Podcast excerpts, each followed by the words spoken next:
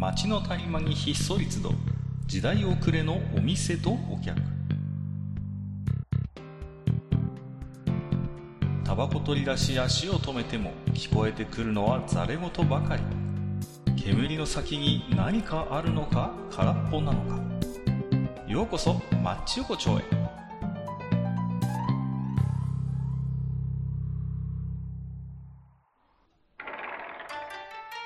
ゆう大将、まだやってる？ああ、学科いらっしゃいいらっしゃい。まあまあまあ、まあ、今日はね、大あ将、のー、などうした？どうした？どうした？大将。大将、ん。AM ラジオになってますけど大丈夫ですか？もいやね、最近ちょっとレトロブーム。う、いやいや、そういう問題、そういう問題じゃないですよ。なかなかのあれですよ。今日、あの、あれですか、台風の避難所で今、はい。あのう、んことに当たってらっしゃる方に今、特別にちょっとお電話で繋がってますみたいな。ね。えーあほらほら、防災課主任のね、あのー大将さんにちょっと、えーすいません、お仕事中、恐れ入ります。現在、避難所の方はどういう状況になってますでしょうか？なってますけど、大丈夫ですか？あの物資が足りませんじゃないですけどね。あの、ね、ほら、あの、ほら、ね、あのお店もあの LED から、あのね、うんえっ、と、蛍光灯に変えて、ちょっとね。どんどん時代に逆行してるじゃないですか。そうそう。いや、この、いいね。この第100夜のこの記念すべき回にこの、こういうトラブルが起きるっていうね、町横丁。素いや晴らしいですね。ー、とね、まあまあ、はい。で、ね、い。やいやいや、で、あのー今日はね、100夜ということで、あの、なんかね、カウンターの隅っこの方にねもう一人いるんだよね、珍しく、今日は。うん。なんかうん。ね、あ、こう早い時間から今日来てて、本当？ええなんか失恋誰だろう？でもしたのかなとか思って、ちょっと、失恋でもし声かけづらいんですよもしもし？もしもし？どちら様ですか？こんばんは。この前も出たよ。そんなご無沙汰でもないよ。ということで、マッチ横丁唯一の、えーゲストとして、これまで何回かご参加いただいたネズミさんです。こんばんは。えーこんばんは。こんばんは。うちの店にえ唯一来られるお客、二人目のお客さんってことでね本。当にね、はいそうそうそう。すごいよね。この3人しか出たことないのに、これを100回やってきたんですよ。うん。そうですね。ねあので正直、あれだよ、でも僕もね、何話してたかね、よくわかんなくなってきてるわけだよね。いやいや。いやいや、まあね、あの、で、一応、第100夜節目ということで、まあ、お聞きになった方もお気づきかと思うんですけれども、まず、あの、BGM がね、えー、なんと、え、今まではちょっとフリーのものを使わせていただいていたんですが、今回ですね、えー、オリジナル BGM に変更ということで、はい。えーいやね、俺誰が作ったんだろうね、こんな。これは、あ、本当わかりやすい振り、ありがとうございます。それがね、えー今回ゲストでお越しいただきました、ネズミさんにですね、す、えー、べ、て新しくしていただいたということで、えーありがとうございます、本当に。そうございます。ほんとねないよ。ないよ。なかなかこう、自分たちだけのために曲があるっていうそうね。なんです。ありがたいことでね、いかがでした？ちょっといろいろとね、前々からお話はしてましたけれど、ネズミさん。ね、苦節6ヶ月だからね。あっちを受けたのは足掛け、足掛け6ヶ半月。年、そう、ほんと半年前だっけね。ちょっと、あの、ね、仕事柄、私はクリスマス、正月、とても忙しいので、はい。何もできなかったんですけども、あの、まあ、幸か不幸かって言ったら完全に不幸なんですけど、まあ、はい。コロナのせいでですね、あの、全く動けなくなってしまいましたので、まあ、こんな時だし、なんとか逆にね、そこに時間をいろいろかけられたし、いろいろ勉強をさせていただきました。楽しい時間を過ごさせていただきましたよ。あ。あの、まあ、はい。すごい臭いのもあれば、なんでしょう、こう、ね、大好きなピコピコ感のやつもあれば、うんまあ、何曲か書かせていただきましたけども、あのー実は、まあ、まだ鳴ってない音なんですけども、はい。後半の方で鳴ってくる音はですね、メロディーを入れてないんです、はい、はい。実は。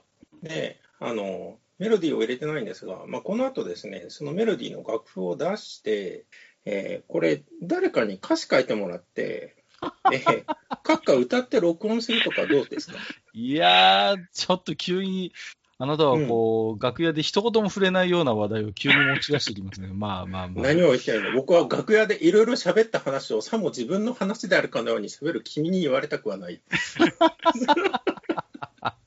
もうね、これ職業病みたいなもんですから、本当に。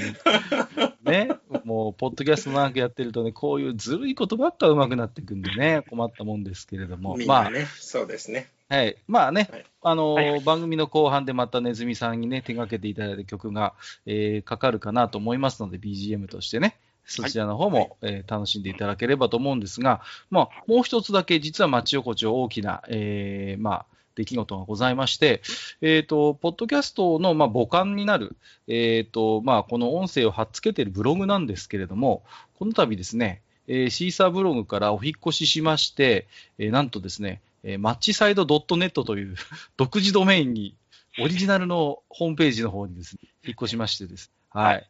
えー一応おそらくですね、101夜以降も、えー iTunes の方に乗っかっても一夜が消えないはずなんですね、うまくいけば。ですので、引き続き101夜以降が投下されても、一夜から聞ける、えー仕組みにはなったのかなと思っております。はい。はい、おめでとうございます。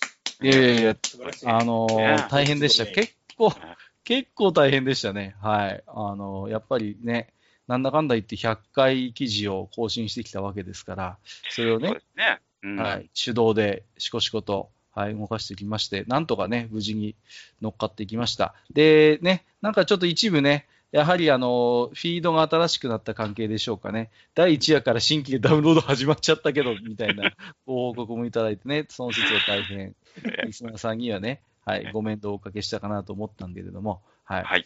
で、ブログが変更になった、まあ、関係でですね、あの、お便りの送り先が変更になりましたので、えーご注意いただければなと思っております。はい。まあ、詳しくはね、番組の後編で、え後半でね、あの、大将の方でご紹介していただいてますけれども、まあ、はいえっ、と、メールアットマーク、マッチサイドドットネットという新しい送り先になっておりますので、えーご注意をいただければなと思っております。はい。はいちなみにツイッターの方のね、公式アカウントなどは変更もありませんし、えー今まで通りえーハッシュタグ、マッチサイド、じゃあえっと、マッチ王子をつけていただいた、えーつぶやきについても、えーピックアップさせていただければなと思っております。よぜひともね、どしどしお願いいたします。はい。ろしくお願いいたします。さあ、えー少し前置きが長くなってしまいましたけれども、うん今回は第100夜、えーはいということで、はい、えー今回特別にですね、えー避難所から、えー特別お電話で、えーおいでお越しいただいている大将と、はいね、明日からあの災害警報が出てますけどね、こちらね。本当にね、もうリアルにそうなってるんじゃないかっていう話もあるんですけど、まあ、あとね、カウンターの隅っこの方に、あの、ネズミさんも座っていらっしゃいますけども、まあ、ね。えー過去ね、うん。えー99回にわたりまして、本当にね、あの、くだらないことをですね、飽きもせず、ね、喋ってきたなということで、まあ、それをちょっと今日はね、簡単に振り返っていこうというお話でございまして、簡単に振り返っていくで大丈夫ですよね。あの某違うところ、あのバーで100回をやったときはあの、2はい。回に分かれた記憶があるんですけど、大丈夫大丈夫、ですか、ね、大丈夫。今日は大体ね、あの、タイトルをざーっと今僕も、あの、振り返ってるんですけど、もうね、なんか3分の2ぐらいもう何喋ったか忘れてるようなものばっかりなんで本当そう。あのー大丈夫です大丈夫ですていうのかね、本当にもうねあの、覚えてないもん。だってね、あの、第40夜で、伊勢うどんは優しさでできているって回があったんですけど、もはやタイトルから内容が思い出せないっていうね、そんなの喋ったっけ？本当に。多分ね、多分大将の回だったと思うんだよそうだね、私ネタですね、これね。うんもうね、タイトルだけ聞くと本当意味不明ですからね。伊勢うどんは優しさでできているはぁって感じなんですけど、まあ、うん私もね、あんまり人のこと言えないんですよ。あの、うん第27夜、ふりかけを侮ってはいけないっていう回があったんですけど、思い出せねえな、と。なんだっけな、みたいなね。そう。いやあの、そうやってる人間が思い出せないってちょっとやばいよね。いやいやいや、まあね、そんな記念すべきマッチ横丁の第1夜は、はい。えっ、と、テレビ CM は大人の匂いっていう回なんですよ。覚えてます？初回。確かさ、あれじゃないの？あの、カッパの、木桜の、あ。あの、カッパの CM についてからってやつじゃなかった、それ確か。いやー、そうでしたっけ？あのね、のあの、これはね、僕の記憶ですとうん、あの、洗濯物洗剤のしとか、あと、その、歯磨きの CM とかで、あの、ほら、よく、ザーっとこう洗うじゃないですか。その時に、菌がちょっと端の方に残ってたりするよねっていう話をした記憶があるんですよ。それちょっと結構最近の方じゃないかった。やいや、これだと、え、これじゃないっていうか、やばいねあの、もう、もうこの時点でもう分かれてるからね、んないあの、リステリンとか第一夜だけ、第一夜だけ聞き直しましたよ、私は。今日のこのあ本当のために。はいはい。えー聞いたらですね、うん、洗剤の話してましたよ。でしょ？ほらほら。綺麗にするんだったら100%綺麗にしろってすごい閣下が怒ってたの。それそれそれ、そのちゃん話。ちゃんと端っこまで綺麗にしろっていうのと、うんあと大将からやたら出てきたのは、あの向かいの酒屋のババアがうるせえっていう話がですね、すっごいしつこいぐらい出てきて。言ってた。何かといえばもう酒屋のババアがとかって言ってたよね。それは僕も覚えてそうその設定は今どこに行ったんだろうってちょっと思ってるところがあるんだけど。そう。あの話はどこ行ったんですかね？あ、の、やっぱり最初と今とではだいぶこう、あれだよね、いろいろちょっと、まあ、濃くなってるのか、薄くなあってるのか分かんない。ね、これはしょうがないです。やっぱね、ポッドキャスト立ち上げた時ってね、まあまあ、あの、それこそ、志村けんのコントじゃないけど、まだ二人ともキャラが固まってないのよね。こう、そうだよね。キャラが固まってない。らテンション高いんですよね、二人とも。ああ、これはね、うんでもね、まあ、よそのポッドキャストさんも大体そうよ。こう、だんだんこなれてきて、まあね、良くなっていくっていうか自然な流れになるんですけど、最初は大体みんな力入ってます。もうなんかこう、ね。必要以上に、まあ、丁寧じゃないけど、なんかこうねそうそうそう、そういろんなところに気を回しちゃうっていうのはあるよね。そうなんですよ。で、まあ、それがやっぱり回を重ねていく中で、だんだんこう、まあ、ある種収録の中でのその自然体みたいなものになっていくのかなっては思うんですよね。ううん。ん。だからやっぱし、最初の方とかをちょっと思い出すと、あ、この会話の流れで、これネタ、このネタ言っていいのかなとかいうのを少し頭の違う方向でこう考えながら、こう喋ってはいはいはいる時期を今思い出したね。うん。ああ、なるほどね。うん、確かに。あの、第、えー11夜で、あの、当たりだと思う水商売のお姉ちゃんっていう回があるんですけど、これね、あ、思い出した、思い出した。これ思い出しんです。これ。僕あがの当たりだなって思う、みあの、キャバクラのお姉ちゃんみたいで、あの、なんかね、ぼやっと思い出すんだけどね。あのね自分が、自分が、あのちょっとあんまり人気がないっていうことを自覚しているベテランのお姉ちゃんが好きなんですよ。あの、キャバクラに行った時に、はい、外れ来たわよ、ごめんなさいね、ごめんなさいねってお姉ちゃんが好きなの。そういう、ね。なるほどね。そういうお姉ちゃんをちょっと喜ばせて、僕は遊ぶのが好きなんですね。その、あの、何でも好きな飲んでなんつって、え、私なんかでいいの？みたいな。いい、いい、何でも何でも飲んでみたいなね。そういうのが好きだっていう話をしました。なんか、ちょっと思い出した。それはね、思い出した。あと、あれじゃなかったっけ？あの、いや、その回かどうか忘れたけど、あの、なんだ、ママさんが出してくれる浅漬けとかが好きとか、そんなん言ってたあ、よそうそうそう。あのね、それも話しました。ママさんが、あのー作ってくれた何の変哲もないマカロニサラダが好きって話をした記憶があるんですよね。そういう、片手間に作ってくれたような、そういうスナックのママさんが、はいはい、これうちで作ってきたやつ。そうそうあの、手料理をつまみね。そうそうああのねその流れで確かあれじゃなかった。あの、冷やしトマトのあの回につながっていおーなったかも、うん、きっかけかもしれい。ない。そう、スナックのカウンターの影の方で、あの、タッパーから こう出してくるのを見ると、とても嬉しいっていう話をしたんだよね。あったね。あとね、大将が持ち込んできたお話で、いくつかね、あの、大将のわけのわからないシリーズっていうのがあるんですよ。そのそうそうそうそう。あの、あ最のねあ、あるあるある。第18夜で、フランス人になりたい大将って回があるんですよ。これ、これ、ねずみさんなんだと思う？このフランス人になりたい大将って。なんだろうなフランス人。これはねああの、大将昔からなんかこう、割とヨーロッパに憧れはありますよね。いや、あのね、どっちそか、うんいや、違う。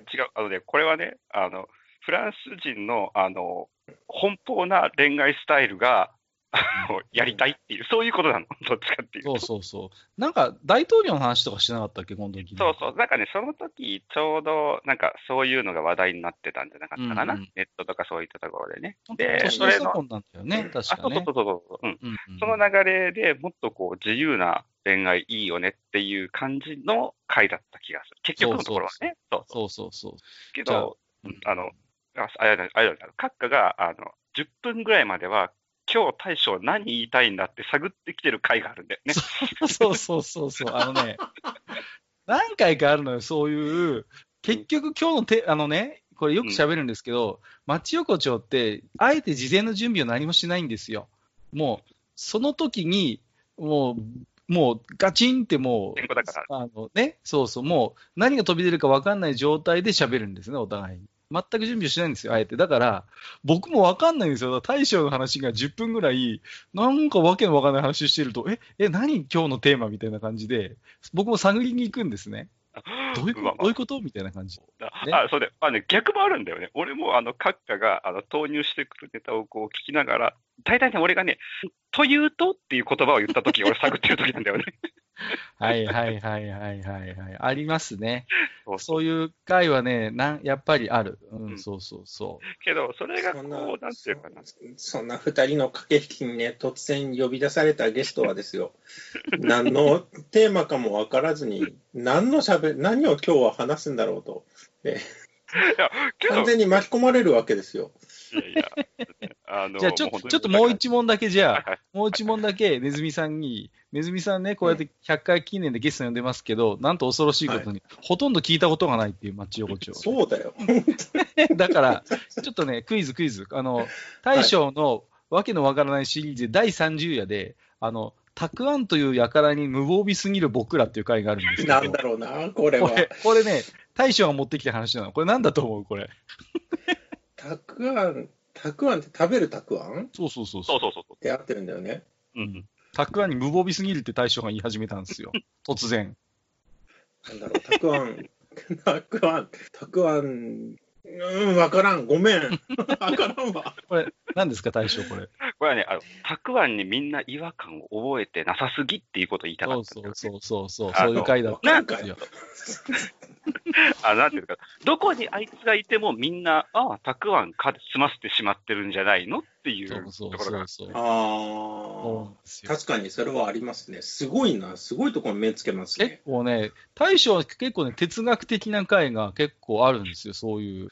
例えばね、あと大将のわけわからないシリーズでいくと、あの第38夜のおならい銀法っていう、あのうん これ、これね、これも大将の僕はね、名作だと思ってるんですよ。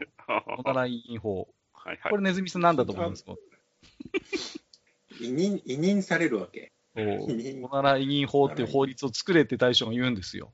ある一定の期間を超えたときには、もう誰かと誰かの間のその、その間では普通におならをしてもいいというふうに委任されるみたい惜しいね。しいねちょっと惜しいけどね。うん。な。うん。これはね。答えは？大将？大将？あ、いやね、あのね、俺もね、あれ、明確な答えが、あれ？あれ、なんだったっけって言いますけど、はい、えー大将はもう覚えてないというね。ひどいですな。ね。すごいでしょあの、まあ例えばね、あの、一方で何回か喋ってる話っていうのもあるんですよ。そうそうそうそう。例えばね、第56夜で、時代は普通ログって話をしてるんですね。あそううんね、そのテーマ結構何回も取りこ上げてる。のテーマは何回かやってんの？これうん、これ、これはネズミさんわかる？何の話か普。通ログでしょ？普通ログ、そ普通、普通についてみたいな。う。うん、そうそう、そうなんですうん。近いですよ。だいぶ、だいぶ確信に近づいてますよ。ログがあるんでしょ？普通のログ。うん普通、普通の、ごめん、なんか面白いこと言いたいんだけど、普通に、普通、おこれが俺の普通だっていうそのテンプレートが突然現れた時にみんなその役を演じないといけないみたいな話。あのーこれはですね、ちょうどこの頃、食べログのちょっとその、問題っていうのがあったんですね。なんか、あの、レビュー問題っていうのがあって、うんなんか、ね、そうそうう、んお金を払ってないと高いレビューがもらえないみたいなのがあって、ういや、おかしいだろって話をしたわけですよ。で、うんもっと普通のラーメン屋を評価しようみたいな話をしたんですよ、この時に。で、はい。もう普通の中町の中華料理屋のありきたりの何の期待値もない普通のラーメンに価値を見出していこうじゃないかと。ね。そういう話を対象として、そういう普通のお店を普通に、いやー、普通だったっていう評価をする、そういうサイトがあってもいいよねって話をしたんですよ。うん。うん。誰が見るんいやいやいやいやいいや、これね、意外と、あの いや、これ深いんだよね結そ構う。あの常連さんの置き手紙も結構、うんなんて反響あった。うん、反響も大きくって、結局、なんていうのかな、うん普通のお店って、あの、まず、うんあの、意気込みをこっちが持つ必要がないっていう利点がまずあるよねっていうこそうとねそうそうそう。ね。うんこっちも期待しない、あっちもそんな、なんかこう、上品な客が来るとは思ってないっていう、そうそうそうなんていうのかな。だからこう、あねお互いがこう、自然体でいられる空気感っていうものっていうかな。そうそうそうそう。ね、ほら、そうそネズミさんだってわかるでしょ？なんとなく、ほら、なんかやたら威勢のいいラーメン屋ってあるじゃないですか。入った途端に、いらっしゃいみたいなさ、はい、何いたしましょう？みたいな。ね。で、店主がさ、なんか黒い T シャツ着て腕組みしてるようなラーメン屋ってあるじゃないですか。そうじゃなくて、、僕の理想のラーメン屋は、ガラガラって入った時に、あの、店の親父が、あの、客席の端っこの方で、あの、スポーツ新聞読んでるというね。町中華的なね。そうそう。で、ラーメンって言ったら、その親父が力なく、その、す読んでたスポーツ新聞を脇に置いて、カウンターに入っていって作り始めるっていう、そういうラーメン屋っていいよねって話をしたんですよ。はい。ね、そういう回です。そういう回です。そういう回そうそう。そうそう。で、これは結構何回も同じような、こう。これは何回かな話してるんですよね、実はね。そうそうそうそおう。うん。似たような話はね、やっぱいろいろ実は他の回でも喋ってたりするんですけどね。まあ、普通じゃない二人が普通を語ってるわけだ。なんで です？かじゃあ逆に、こう、大将から見てこの回なんだっけとか、ちょっと引っかかる回ってあります？こうタイトル見て。えっとね、あのーなんだかんだって、まあ、引っかかるっていうか、思い出深い回として、うんうんあの、こういう状況、まあ今コロナ禍っていうことになってはいるじゃないですか。はいはでね、一度マッチで話したやつの中で、あの、なんて、バーチャル盆踊りとか、あバーチャルおい。した正月したした。ね、したじゃないですか。いつの回だっけ、それ？えー、ちょっとタイトルで、どこかな、どこかな。なんかその話はしたよね。そうそうあそう。第24夜じゃないですか。大将お盆に一言物申すって回があるんですよ。それそれそれそれ。ここだと思ううんんだよね。うん。うんそうそうそうそだから、ねあの、なんか、まあ、まあ、こうとか不幸とか、そういうことは別に関係ないんだけど、あの、うんなんていうのかな。えーこういう状況になって、あ、なんか、あの時話してたのが、すごく現実味をなんか帯びてきてるなっていう変なね。いや、本当にねそうそう。あの時は、半分冗談半分で、ね、その、オンラインお墓参りでいいじゃんみたいなことを言ってたんですよね、確かね。うんそうそうそう。別にね、みんな一斉にあの時期に行かなくたっていいじゃんって話してたんですけど、なんか逆に現実があの頃のね、僕らのホラ話に近づいてきてるっていうそうね。そうそう。た確かにそうですね。ううん、なんか不思議だな、なんかそんなね、あの、例えば、たそうだね、あの、まあ、例えばこう、インターネットの中で、こう、オンラインでつないで放置しましたみたいなのとかを見たりすると、うんあれ、なんか、既視感を覚えるみたいな感じになっちゃってね。そうそうそうそう。確かにね。ありますね、それはねちょ。っとそれはね、あの、まあ、100回を迎えるにあたって、ふっと思ってたことなんですね。あうんあのね、じゃあ僕がちょっと大将の持ってきたネタでベストオブわけのわからない回っていうのがあるんですけど、はい、はい。第72夜のうん給料袋の素材薄すぎ問題っていう回があるんですよ。これ問題回ですよ。本当にこれ問題回で、これネズミさん何の話だと思います？これもうその通りなんですけど、そう。給料はい。薄いのに中がちゃんとよく見えんと思ったら微妙に見える危ない素材にするのはなぜか。そんなね、そんな深い話でもないんですよ。あ、でもない。あすいません。なんでもないの。ちょっといやあのね単純に、単純に給料袋の素材の封筒が薄いっていう話をしたんです。た。うん それだけ。そうそうそう。で、まあ話の流れで、あの時はさ、その結局、お給料ってそんなさ、薄い袋に入れてほしくないよね、みたいなことそうそうそういうことなの結局ね。ね。せっかく1ヶ月頑張った対価としてもらうものなんだから、もうちょっとそれなりに言えるものってあるだろうっていう話だったはずなんですよね。確かね。なるほどね。そういう回なんです。うんまあ、あれは結構、あの、カックが理解するまでに時間かかったもんね。この回はそれこそさっきのあれですよ。あの、うんだいぶ私探り探り言った回ですね。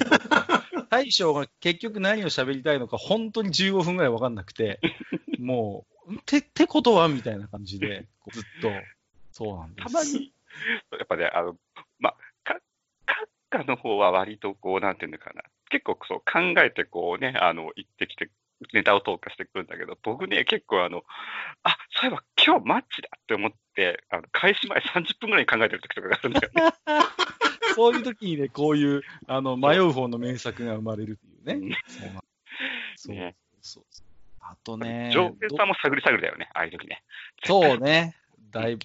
だ大将の方はどうですか？ベストオブ閣下のわけわからん話みたいなのなんかあったりしえーっとね、結んだけどな。あのね、僕の中でね、あのねわけわからん話と、なんかどうってかね、あの、コンビニエンスストアの、あの、設計の話をしてた時は、うんってなってた。何の話だっけ、それ？え？なんかした記憶はあるな。なんだっけな、それ。結構最初の方だったと思うんだけど、結構最初の方だよね。なんだっけな。なんか街中のコンビニは結構異様な作り多いよね。あしたしたしてたしたした。そうそうそう。あのね、これ、ネズミさん何の話かっていうと、あの、都会にあるコンビニは、あの、ビルの1階の居抜きで入ってたりすることがあるから、変な形のコンビニあるよねって話したんですよ、これ。あのさ、ちょっと半地下になってたりとかさ、こう、変なところに柱があるコンビニってあるよねっていう、うんそういう回です、これ。いかがですかね、ズミさん。はい。いや、あのよくそれで展開できるよね、本当に。いや、本当に二人、二人の造形のですね、深さとその形の異様さがね、本当に、ちょっと羨ましいなと思うぐらいですね。あったあった、これだ。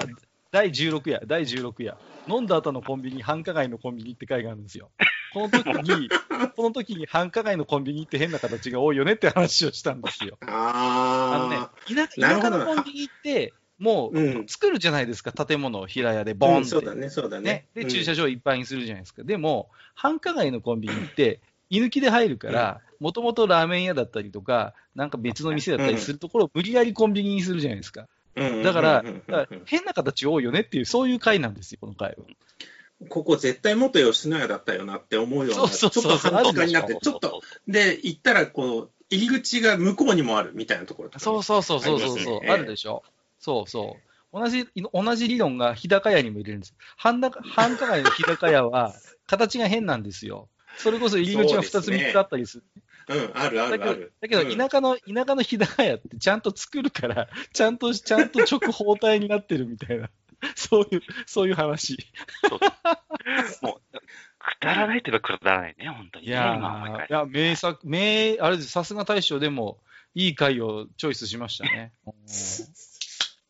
うんまあ、せっかくなんで、ネズミさんにタイトルだけざっと見て、これ何喋ったのっていう回があれば、あの、いや、今、それをね、いくつか見てたんですが、えっ、と、まずですね、44話、44 44夜、あの、歯磨き免許制度。これか。これ、何喋った？これはね、大賞の回なんですけど、えー、なんだったっけ なんだっけな、これ。歯磨き免許制度ってなんだっけな？二人して分かってないんだ。なんだよ、この役や。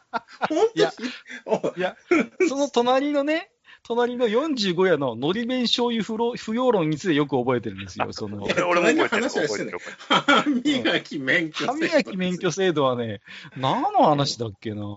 うんさっぱり思い出せないや。うんはい、二人ともあの今一個罰が出ましたからね。こう三つに三つ溜まったらアウトですから。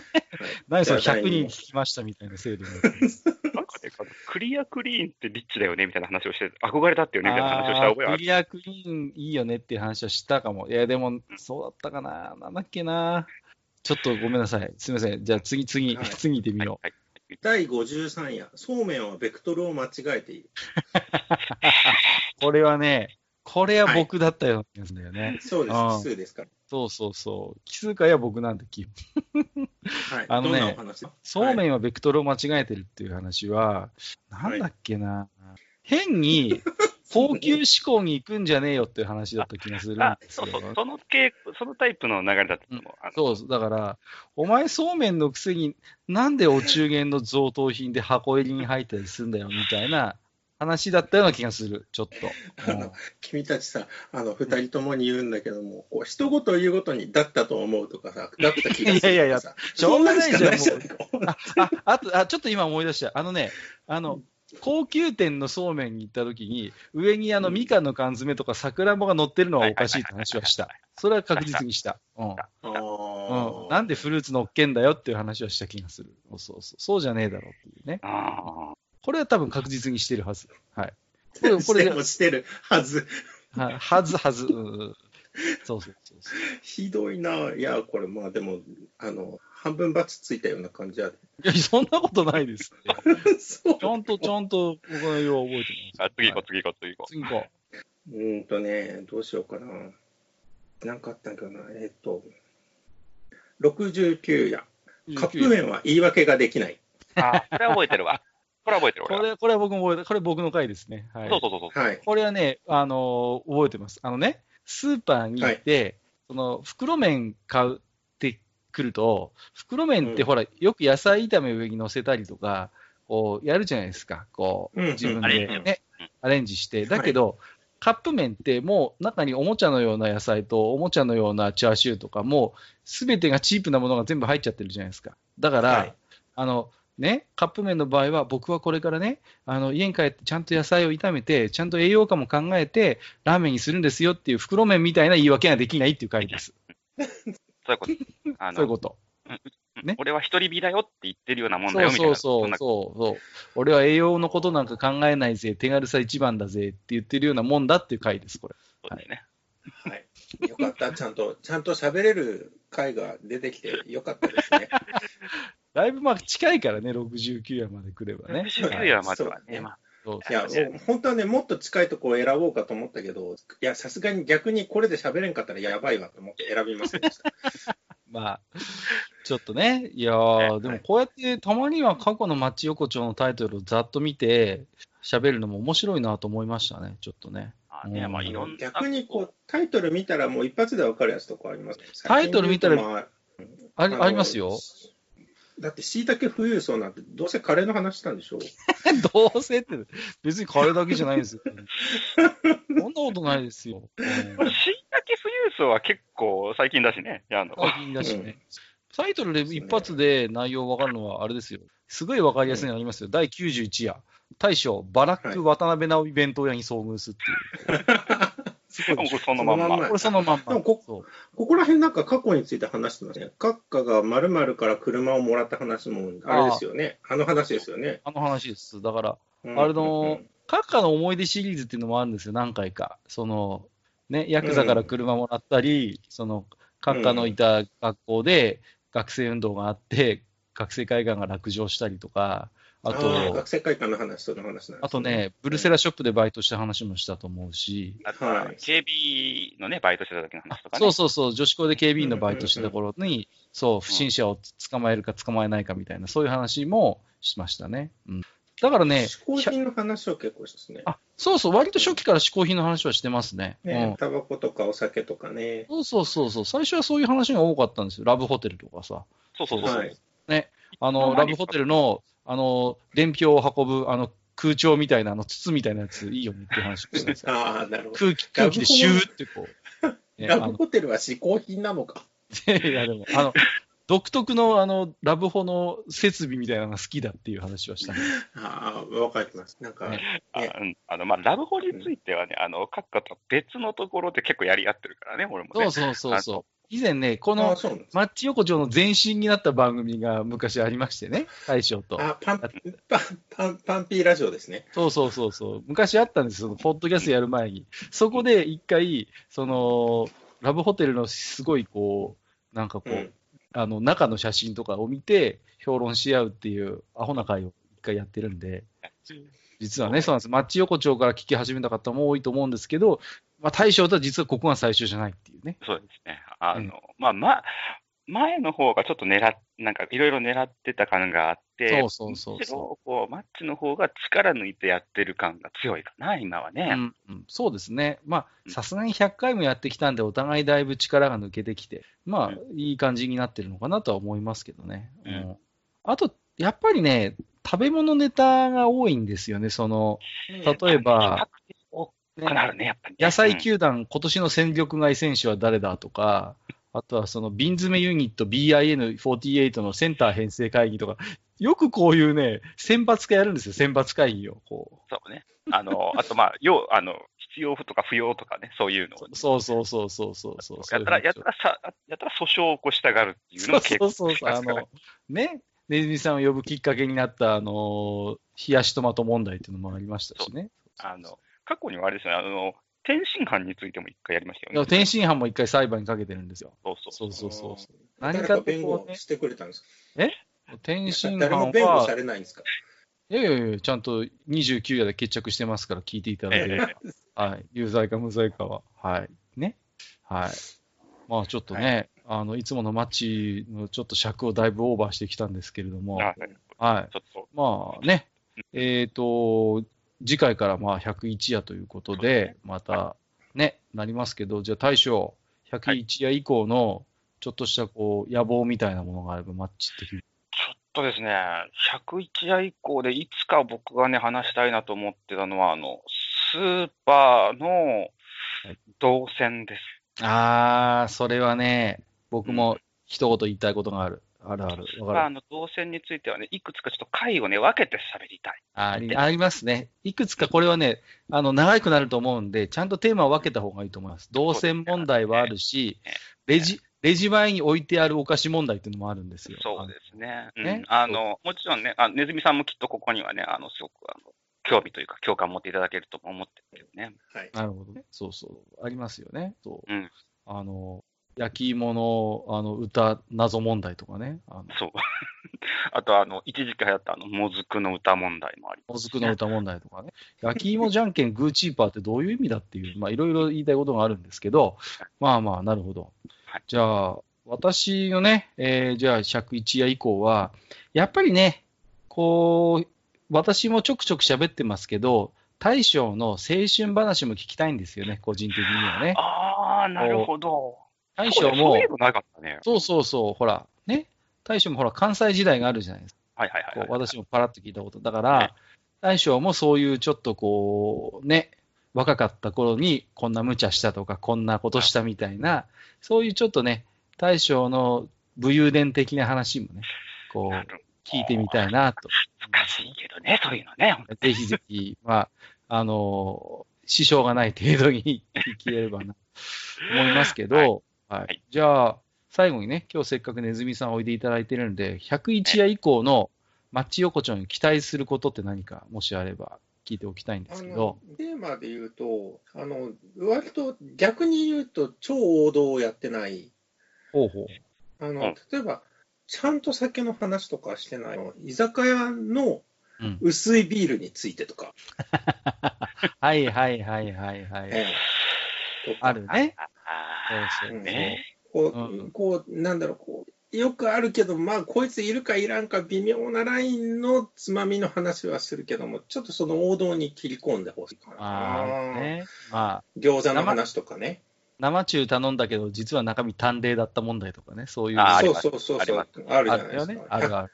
199、うちは199円で生ビールジョッキが出ますってそうそうそう。生絶対出ねえだろうと思ったら、本当にプレミアムが入ってきた時と あるじゃないですか。そういう時もあるあるんです。あるね。そういう時もあります。うんこれ大丈夫なんかって思うぐらい、すげえうまいビールが出てきたりするし、そこら辺についてね、ちょっと話してもらったりとか。なるほど。あとはあの、餃子とシューマイについていろいろ喋ってほしいです。餃子、今日僕も餃子作りましたけど、ね。そうそうそうそう。あじゃあシそのューマイは辺のちょっと、シューマイ。シューマイはね、めったに作らないですね。もうやっぱ蒸し器がないとできないんで。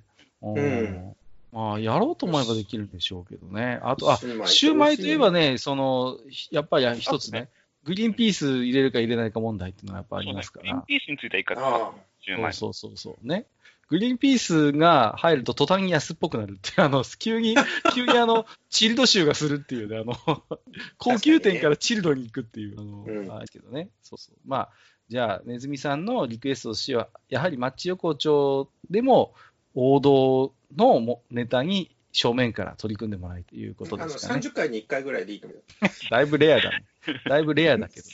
だって、はいだって今までほとんどゼロですからね。まあまあまあ、確かにね。ねじゃあ、で、挙句の果てにこれって言っても、それについてもう一度思い出して語ることができないマッチ横丁。いやー、いいと思うそんなもんえーね、まあそんなね、100回ですけど、まあ、えー通常通り置き手紙もいただいてますので、ご紹介していきたいと思いますけど、はいえっ、と、まずアマンさんですね。いつもありがとうございます。本当ね、マッチ横丁の歴史、アマンさんの歴史ですからね、本当に欠かさずいただいておりまして、もうマッチ横丁アマンさんあっての番組でございます。ね、あの、毎回必ずうんそうなんです。そうなんです。本当101夜以降もね、ぜひともよろしくお願いしますというところなんですけれども、そんなアンマンさん、閣下の言う認定制度は、売られている草餅に対するものですが、私は一層作るサイドへの認定制度を整備して、全国の腕に覚えのあるおばあちゃんたちに光を当てるのもありかと思いますということで、ああ、なるほど。そのね、草餅認定制度の話を、まあ、ついこの前したんですけど、むしろアンマンさんは作る方に認定制度があってもいいというね。なるほどね。ちゃんとした草餅を作れるおばあちゃんをちゃんと認定する。なうん草餅マイスター制度化ってこそうとですね。ですね。やっぱりね、その、あのね、僕、顔も名前も知らないんですけど、たまに行く道の駅でね、本当に濃い草餅を作って出してる人がいるんですよ。あ本当によもぎの香りが濃厚で、本当に作ってるなっていう、真面目に作って、あの、僕は繊維質がすごい残ってる感じなんですよ。で、あ。もうね。うんうん。そういう人に本当ね、やはり認定してあげたい。本当に。やっぱね、でコンビニ草餅は私はね、やっぱり、あれはちょっといただけないですよ、やっぱり。ね、あの、えっとね、草餅じゃないんだけど、僕ね、すごい梅干しが好きな人間なんで梅干し。はいはいはい、えはいえ僕は梅干しがすごい好きな人間で、で、あの、あのね、近所のスーパーに、あの、まあ、なんていうかな、地産地消じゃないけども、ありますよね、今そういうコーナあるじゃない？ーね。あるあるある。そこにね、出してる、矢野さんの出してる梅干しがめちゃめちゃうまい。矢野さんの、矢野さんの矢野さんの手作り梅干し。そうそう。これがうまいと。そうあの、なんていうか、最近よくあるスーパーとか、あの、大ぶりのさ、南高梅の、ああのね、はいあの、あんまりシソの色がついてないみたいなタイプじゃなくて、もう、うんああ、もう、この梅干しは矢野さんのこう手の匂いが染みついてそうっていうぐらい、なんかこう、彼女のいいねそうそうそう、見たことも会ったこともないんだけど、彼女の何かを感じるみたいなね、今さ、梅干しもなんかさ、減塩とかさ、そういう、だんだん薄味薄味にいってるじゃないですか、どんどうんん。でもさ、たまに本当にキューってなるような酸っぱい梅干しあるじゃないですか。そうそうそあれいいよね、本当に。う、うん。目が覚めるっていうかね。目が覚める酸っぱさな。たまにありますよね、もう。ね。そういう梅干し僕もたまに食べたいもんな。うん。もう一つアマンさん。ロックンロールな草餅が猛烈に食べたくなりましたということで。はいはいはいはい。やっぱね、草餅もね、本来は、あの、アバンギャルドのやつなんですよ、こいつも。ねね。だから、あこの時喋ったのはやっぱジューダス・プリーストとか聞いてるような人がやっぱ草餅作んなきゃダメだよねっていう。うん、そうね。あそうそうそう。円屋とか聞いてる場合じゃないよっていう話をした。ないそうそう。やっねぱ。ね、あの、草餅ってやっぱり、もう本当になんていうか、まあ、なんていうのかな、もう、あの、もう、フロー、ふやばい、フローじゃない。なんていうことタンクが出てこないね、最近、本当いに。やいやいや、いいんです、いいんです。もう、はい。あの、まあ、とにかくね。反骨の食べ物だからね、あれはね。そう、そう、やっぱり。りね、そういう反骨精神を草餅から感じたいよね。やっぱり。だから、すっかり買い直されて、コンビニに置いてる草餅の多分絶対加工して粉にしたやつを使ってると思うんですよ。そうじゃねえんだと。ね。生のよもぎをしっかり潰してすりこにでゴリゴリゴリゴリゴリゴリゴリゴリやってっていうものをやっぱり草餅と呼びたいと。えー、吉谷さん。えーっと、あれ？でも、エビカツはトンカツに敬意を表しているかもしれないけど、一方でエビフライは一歩も譲歩せず、真っ向勝負でがっぷり四つですよね。エビとは一体、ゴゴゴってことでいただいてます。これ多分、ハムカツの回の感想だと思うんですけど、うんあの、エビフライとエビカツに関しては、これはね、ある意味、僕はね、謀略的なものが働いてるんじゃないかと。攻略ですか？はいはい。あの、伊勢エビの謀略っていうのがちょっとあるかああ、そうね。な。あの、なんていうのかな。でも、あ、まあいいや、ちょっと長くなるからやめよう。うん あのね、エビフライは、ある意味な、あの、むき身で勝負してるわけですよ。その加工せずに。そこがやっぱりその、エビフライのプライドなんですね。その、はいやっぱり、俺は加工されてないぞと。ね。うん立派な身のそのままで勝負してる。だけど、エビカツっていうのは、やっぱりどうしても、こう、刻んでるじゃないですか。こう、うんね。多分ちっちゃいエビだと思うんですよ。やっぱりエビカツに使うエビってどうしてもね。それをこう固めて、加工して、やっぱり揚げてるっていうところで、やっぱどうしてもこう、エビフライさんとはまたちょっと違う。うん。で、エビフライはやっぱほら、とんかつ、とカツ業界を背負って立つのはとんかつならば、フライ業界を背負って立つのはエビフライさんですから、うんうんやっぱりエビフライさんはエビフライさんのやっぱプライドがあるんですよね。うんいやね、僕はね、思うんですけど、あやばい、や長くなるからやめておこう。やめておこそうですか。いやい、いんですよ、もう。いやいやはい。じゃあ、次はね、お礼の、えっ、と、お手紙いただいてまして、ともさんっていう方から、えー、頭脳さんのおかげで、マッチ横丁さんで番組名上げてもらえてる、あざーす。みんなも聞いて。僕はもう3回聞きました。憧れの番組に名前出てきてテンション上がってます。テーマ選びの秀逸さ、そして考察の深さにいつも感動しております。いつか大将のお店にお邪魔したいということで、どうですか、マッチ横丁、いや、憧れの番組、マッチ横丁。と持ち上げすぎじゃありませんあか？大丈んたの冗夫ですか？あんたの冗談じゃないですか。大丈夫ですか？本当に。こんな、こんな話しかしてませんけど。いやいや。でもね、あまあ、本当ありがたい話でこうやって、憧れの番組にしていただけるっていうことでね。本当に、まあ、まあ、これちょっとね、前回ご紹介させていただいたね、えーお話だと思うんですよ。はい。それの、まあ、お礼ということでいただいておりますけれどもね。はい。まあこちらこそ本当にありがとうございますということでね。はい。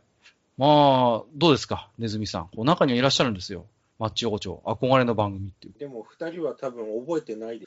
何喋ったか覚えてないんやで。。そんなことないいって。そんなことないって。えーミステリオさん。草持ち会拝聴繊維が挟まる感じわかるかつて高校に通ってた頃、通学路に団子と海苔巻きの店があり、放課後、腹を空かせた人たちがごった返していたことを思い出しました。草団子が不評でいつも残っていましたが、この味がわからんとは、な雰囲気を出しながら買い食いしてました。団子ですが、ということでいただいるほど。おります。まあ、あれですね。いい通学路ですね。いいこういう店でもあったよ、やっぱり。うん、そういう、なんかあの、そういう生徒目当てみたいなお店。んそうね。あ、昔、それこそ今は本当少なくなったよね、そういう店ね、こういう、なんていうの、甘味どころみたいなうん、ね、そういう、しかも安めの、うんそうそうそなんか少なくなりましたよね。うん、う。ねやっぱ減ってきた気がする、減ってきてる。。僕、高校の頃に、近くに、あのーもんじゃ焼き150円で食わしてくれる店があって、はあ、はあはあはあよく部活の帰りとか寄ってましたけどね。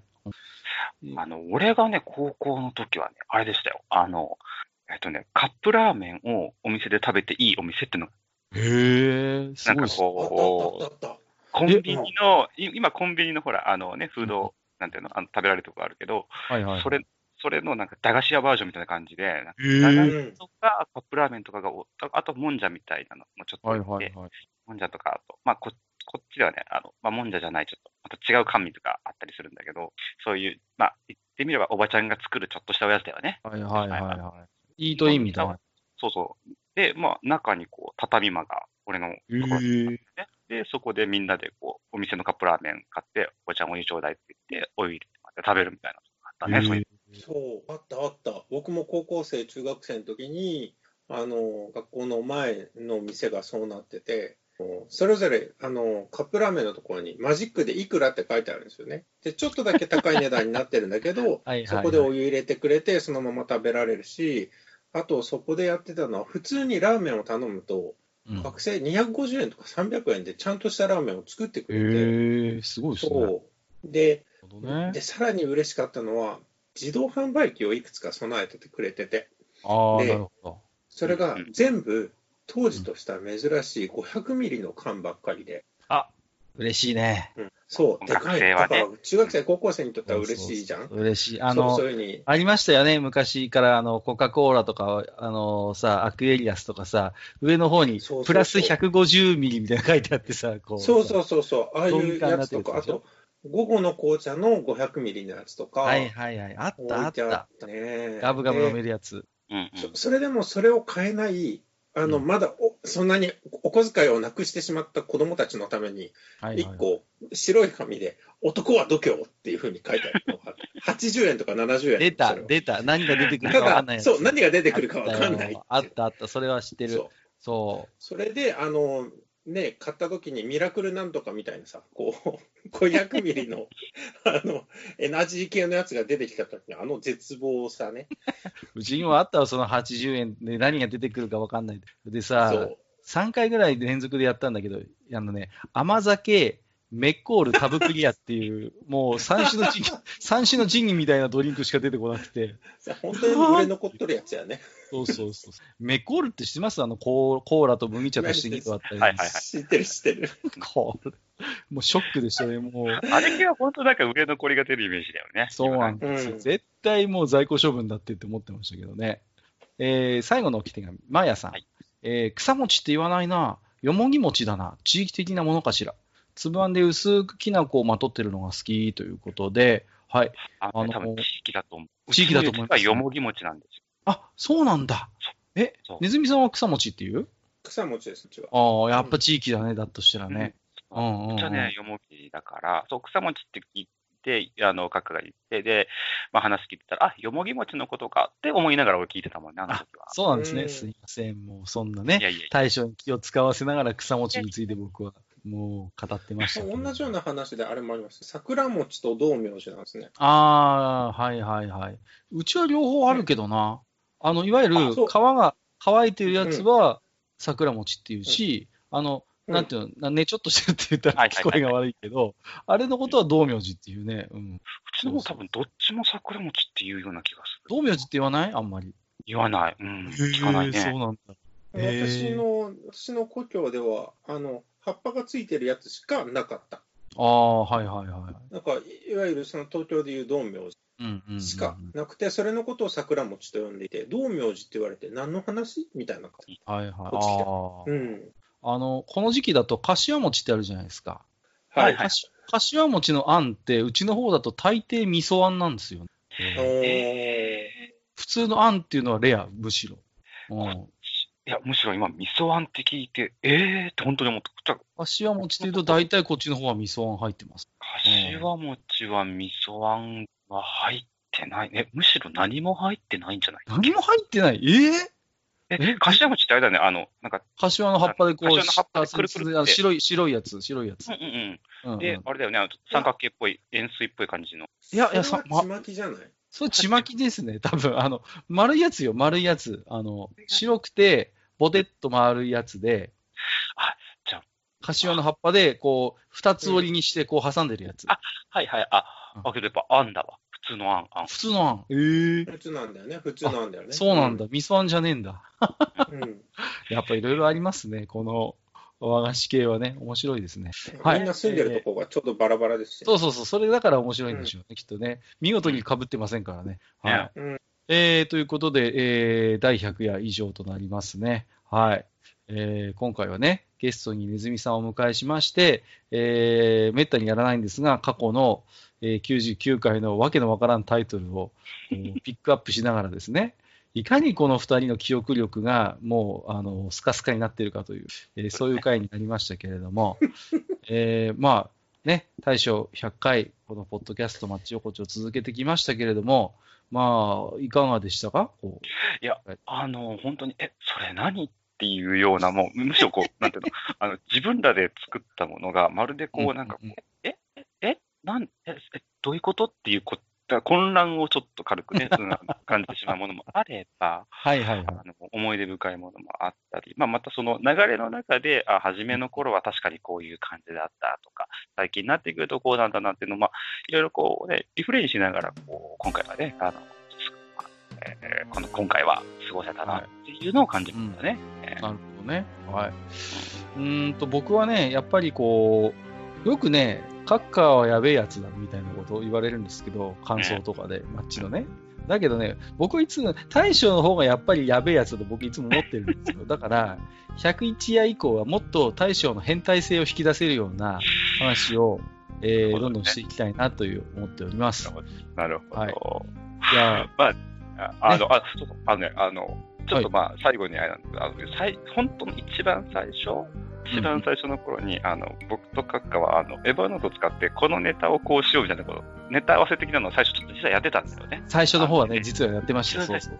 で、あの、で、いつの間にかこう、なし崩し的にもうガチンコになっていったところはあるんだけど、あの、はいな、あの、その最初に出したリストアップの中でね、それこそね、変態について語ろうみたいなのを一個入れてたんだよ、俺が。あったね。あだから一回でちょっと、んあのそういうちょっとディープな話。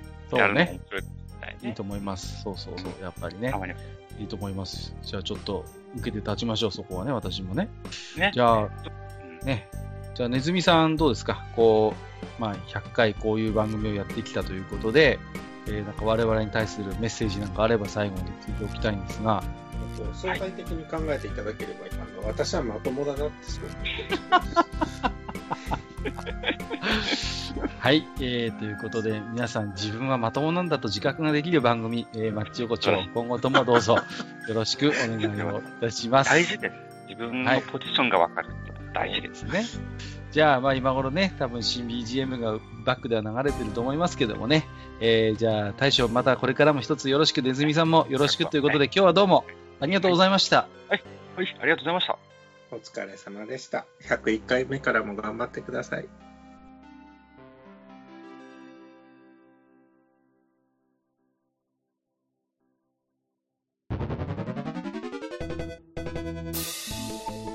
ああ、そう、大将。